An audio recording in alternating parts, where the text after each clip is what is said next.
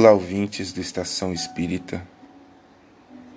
Vamos elevar nossos pensamentos ao plano maior, mentalizando nosso Mestre Jesus, pedindo que nos abençoe, que abençoe nossos amigos e familiares, que nos dê força e coragem, Senhor Jesus. Obrigado, Senhor. Assim seja.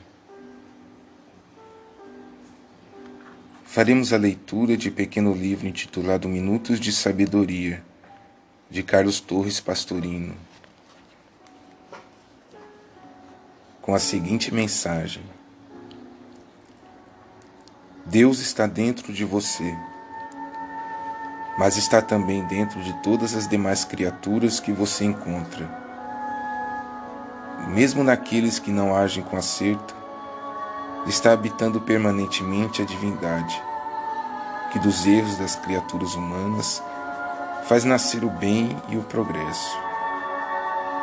Não julgue, pois, apressadamente, pois aquilo que lhe parece ser um erro pode ser o início de um resultado maravilhoso.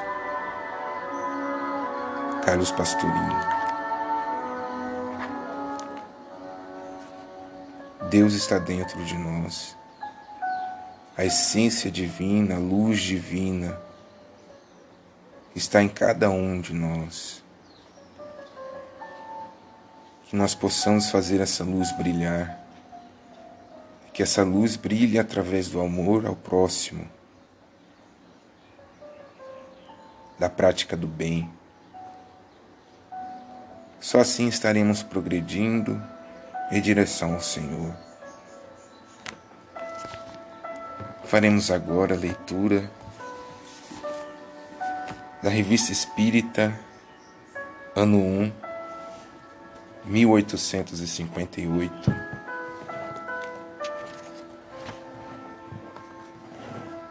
Em parte intitulada A Caridade, pelo Espírito de São Vicente de Paulo. Sociedade de Estudos Espíritas, sessão de 8 de junho de 1858. Sede bons e caridosos, essa é a chave dos céus, chave que tendes em vossas mãos. Toda a eterna felicidade se contém neste preceito: amai-vos uns aos outros. Não pode a alma elevar-se às altas regiões espirituais senão pelo devotamento ao próximo.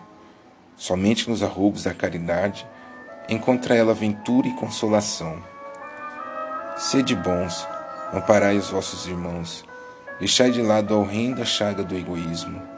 Cumprido esse dever, abri-vos-á o caminho da felicidade eterna.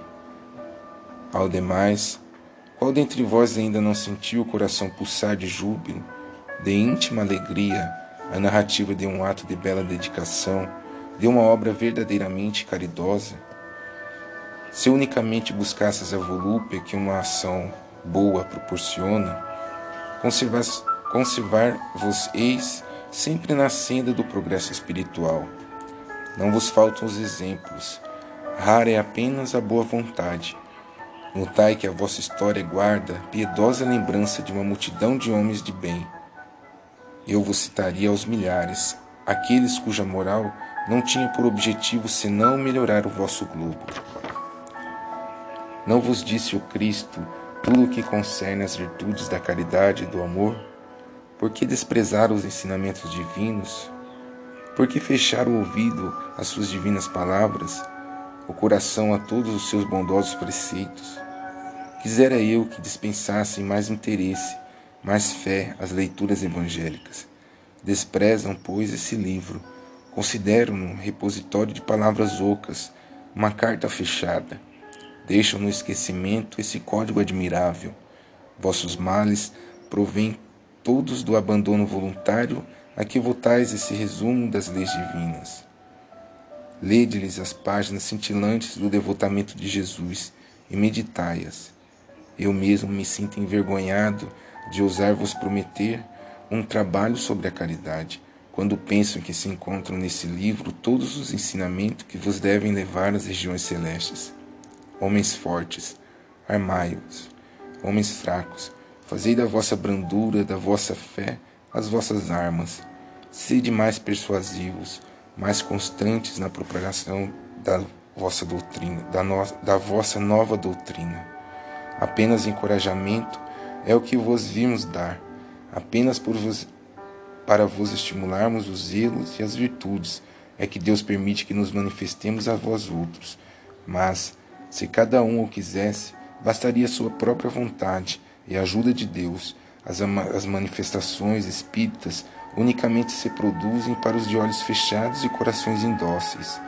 Há entre vós homens que têm a cumprir missões de amor e de caridade. Escutai-os, exaltai a sua voz, fazeis-se fazeis resplandeçam seus méritos e sereis vós próprios exaltados pelo desinteresse e pela fé viva dos que vos penetrarão. De que vos penetrarão. As advertências detalhadas que vos deveriam ser dadas sobre a necessidade de ampliar o círculo da caridade e nele incluir todos os infelizes, cujas misérias são ignoradas, todas as dores que, em nome dessa doutrina, caridade, se devem buscar em seus redutos para os consolar, seriam muito extensas. Vejo com satisfação que homens eminentes e poderosos auxiliam esse progresso, que deve unir todas as classes humanas, os infelizes e os infelizes. Os infelizes, coisa estranha, dão-se todas as mãos e se ajudam mutuamente em sua miséria. Por que são os felizes mais morosos em ouvir a voz do, do infeliz? Por que necessitamos da mão dos poderosos da terra para impulsionar as missões de caridade? Por que não respondemos com mais ardor a esses apelos? Por que deixamos a miséria, assim como o prazer, macular o quadro da humanidade? A caridade é a virtude fundamental sobre que há de repousar todo o edifício das virtudes terrenas. Sem ela não existem as outras. Sem a caridade não há esperar melhor sorte, não há interesse moral que nos guie. Sem a caridade não há fé, pois a fé não é mais do que a pura luminosidade que torna brilhante uma alma caridosa. É a sua consequência decisiva. Quando deixardes que vosso coração se abra à súplica do primeiro infeliz que vos estender a mão, quando lhe derdes algo sem questionar se a sua miséria não é fingida, ou se o seu mal provém de um vício de que deu causa, quando abandonardes toda a justiça nas mãos divinas, quando deixardes o castigo das falsas misérias ao Criador, quando, por fim, praticardes a caridade unicamente pela felicidade que ela proporciona e sem inquirir de sua utilidade, então sereis os filhos amados de Deus, e ele vos atrairá a si. A caridade é, em todos os mundos, a eterna âncora da salvação, é a mais pura emanação do próprio Criador, é a sua própria virtude, dada por ele à criatura. Como desprezar essa bondade suprema? Qual o coração disso ciente, bastante perverso para recalcar em si expulsar esse sentimento todo divino? Qual o filho bastante mau para se rebelar contra esse doce carícia, a caridade? Não ouso falar do que fiz, porque também os espíritos têm o pudor de suas obras. Considero, porém, a que iniciei como uma das que mais hão de contribuir para o alívio dos vossos semelhantes. Vejo com frequência os espíritos a pedirem-lhes seja dado por missão continuar minha tarefa. Vejo-os, minhas bondosas e queridas irmãs, no piedoso e divino ministério. Vejo-os praticando a virtude que vos recomendo, com todo o júbilo que deriva de uma existência de dedicação e sacrifícios. Imensa dita é a minha, por ver quanto lhes honra o caráter, quão estimulada e protegida é a missão que vos que desempenho. Homens de bem, de boa e firme vontade, univos para continuar amplamente a obra de propagação da caridade, no exercício mesmo dessa virtude, encontrareis a vossa recompensa. Não há alegria espiritual que ela não proporcione já na vida presente. Sede unidos, amai-vos uns aos outros, segundo os preceitos do Cristo. Assim seja.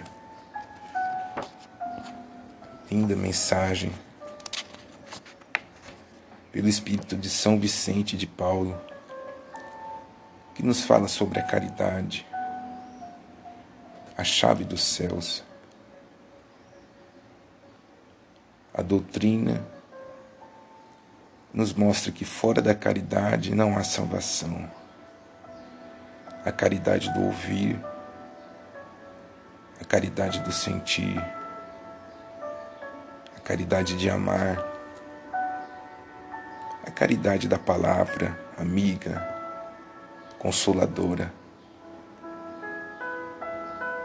a caridade de irmão para irmão.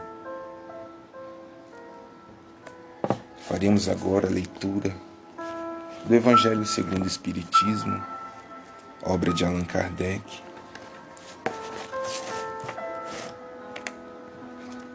Amai os vossos inimigos, pagar o mal com o bem. Tendes ouvido o que foi dito: amarás o teu próximo e aborrecerás o teu, ao teu inimigo. Mas eu vos digo: amai os vossos inimigos, fazei bem ao que vos odeia, e orai pelo que vos persegue e caluniam, para serdes filhos de vosso Pai que estás no céu, o qual faz nascer o seu sol sobre os bons e maus, e vir chuva sobre os justos e injustos. Porque se não amardes senão os que vos amam, que recompensa haveis de ter? Não fazem os publicanos também assim? E se saudardes somente aos vossos irmãos, que fazeis nisso de especial? Não fazem também assim os gentios? Eu vos digo que, se a vossa justiça não for maior e mais perfeita que a dos escribas e fariseus, não entrareis no reino dos céus. Mateus. E se vós amais somente os que vos amam, que merecimento é, é que, o que vos, vós tereis? Pois os pecadores também amam os que os amam. E se fizerdes bem aos que vos fazem bem, que merecimento é o que vós tereis? Porque isso mesmo fazem também os pecadores. E se emprestardes somente àqueles de quem esperais receber, que merecimento é o que vós tereis? Porque também os pecadores emprestam uns aos outros, para que se lhes faça outro tanto. Amai, pois, os vossos inimigos, fazei bem e emprestai, sem nada esperar e tereis muito avultada recompensa, e sereis filhos do Altíssimo, que faz bem aos mesmos que lhes são ingratos e maus. Sede, pois, misericordiosos, como também vosso Pai é misericordioso. Lucas. Se o amor do próximo é o princípio da caridade, amar aos inimigos é a sua aplicação sublime porque essa virtude constitui uma das maiores vitórias conquistadas sobre o egoísmo e o orgulho. Não obstante, geralmente nos equivocamos quanto ao sentido da palavra amor, aplicada a essa circunstância. Jesus não entendia ao dizer essas palavras que se deve ter pelo inimigo a mesma ternura que se tem por um irmão ou por um amigo. A ternura pressupõe confiança. Ora, não se pode ter confiança naquele que se sabe que nos quer mal não se pode ter para com ele as efusões de amizade, desde que se sabe que é capaz de abusar delas. Entre pessoas que desconfiam umas das outras, não pode haver os impulsos e simpatias existentes entre aqueles que comungam nos mesmos pensamentos. Não se pode, enfim, ter a mesma satisfação encontrar um inimigo que se tem com um amigo. Esse sentimento, por outro lado, resulta de uma lei física, a de assimilação e repulsão dos fluidos o pensamento malévolo emite uma corrente fluídica que causa penosa impressão. O pensamento benévolo envolve-nos num inflúvio agradável. Daí a diferença de sensações que se experimenta a aproximação de um inimigo ou de um amigo. Amar aos inimigos não pode, pois, significar que não se deve fazer nenhuma diferença entre eles e os amigos. Este preceito parece difícil e até mesmo impossível de se praticar, porque falsamente supomos que ele prescreve darmos uns e a, e a outros o mesmo lugar no coração. Se a pobreza das linguagens humanas nos obriga a usarmos a mesma palavra para exprimir formas diversas de sentimentos, a razão deve fazer as diferenças necessárias, segundo os casos.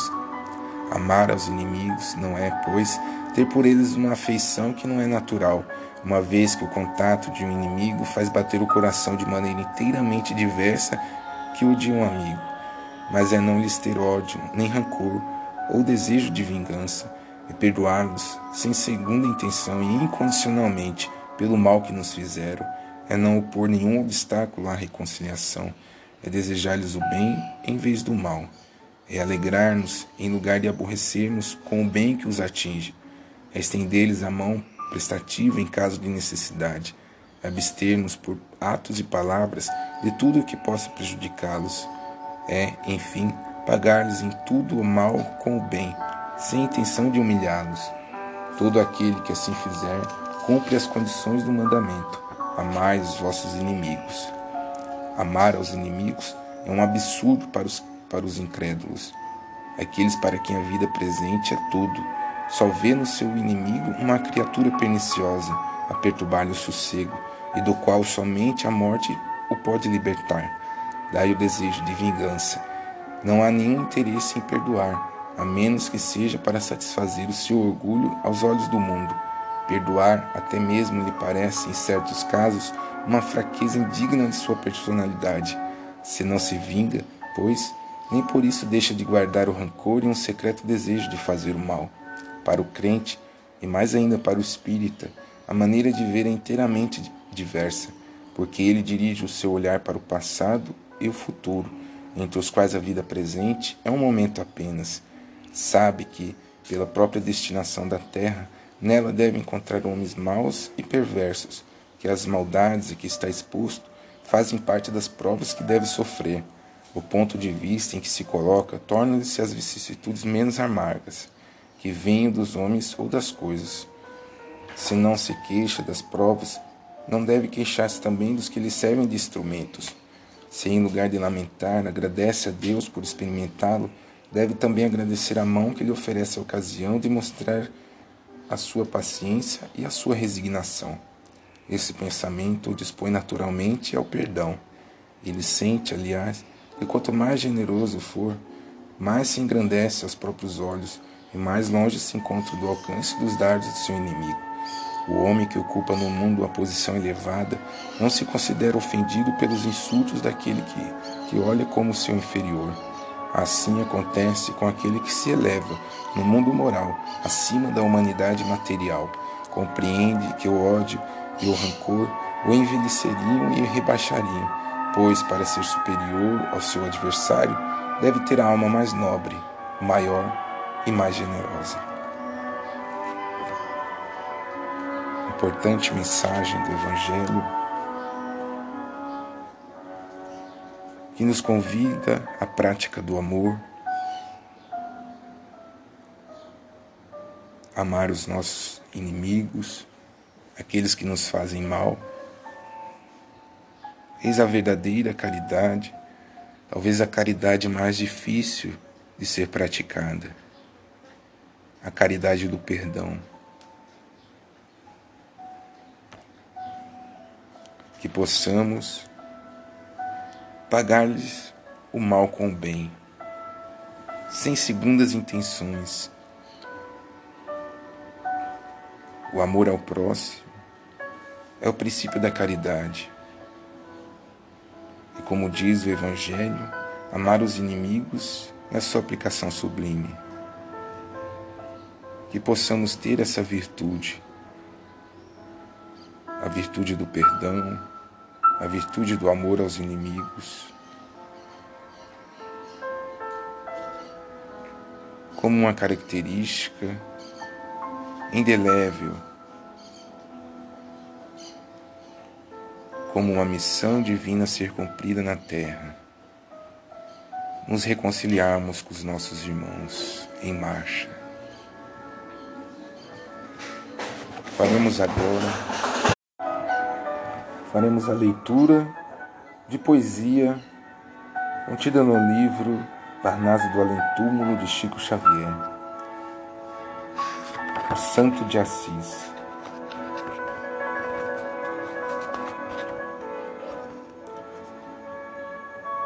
No suave mistério dos espaços, Santa Maria dos Anjos ainda existe, com a mesma luz divina dos seus traços, glorificando as dores da alma triste repartindo a virtude, a graça e os dons que a palavra divina do Cordeiro prometeu aos pacíficos e aos bons do mundo inteiro. Uma nova porciúncula dourada, pelos aços de mística alvorada, aí se rejubila, sob a paz de Jesus terna e tranquila, derramando no além ignorado os sonhos de virtude e perfeição, daquela mesma umbria do passado, cheia de encantamento e de oração, a luz dos sóis da etérea natureza, um doce ideal Eucaristia, o esposo da pobreza, no seu manto de amor e de alegria, ainda abre os braços para os pecadores. Irmão Sol, irmãos anjos, irmãs flores, não nos cansemos de glorificar a caridade imensa do Senhor, sua sabedoria e seu amor, procurando salvar os nossos irmãos homens mergulhados entre as noites sombrias dos pecados. E a voz suave e dúcida do santo, a terra escura e triste se povoa, de anjos de amor que enxuga todo o pranto e que levam consigo todo o consolo amigo da esperança no céu singela e boa, das paragens etéreas, da sua ideal igreja, São Francisco de Assis abraça e beija o homem que sofre todas as misérias, amparando-lhe a alma combalida nos desertos de lágrimas da vida, e o conduz ao regaço divino de Jesus. Santo de Assis, divino poverino, nas amarguras do meu pesadelo, de vaidade do mundo que devasta, todo o bem, vi tua luz singela e casta, beijando as minhas lepras asquerosas. Uma chuva de lírios e de rosas, lavou-me o coração de pecador, e guardei para sempre o teu amor. Santo de Assis, irmão da caridade, que me curaste as lepras e a cegueira, depois da morte, a luz da imensidade, quero ainda abençoar-te a vida inteira.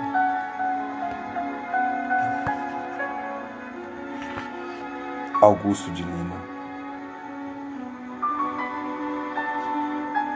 Fiquem com Deus e até a próxima.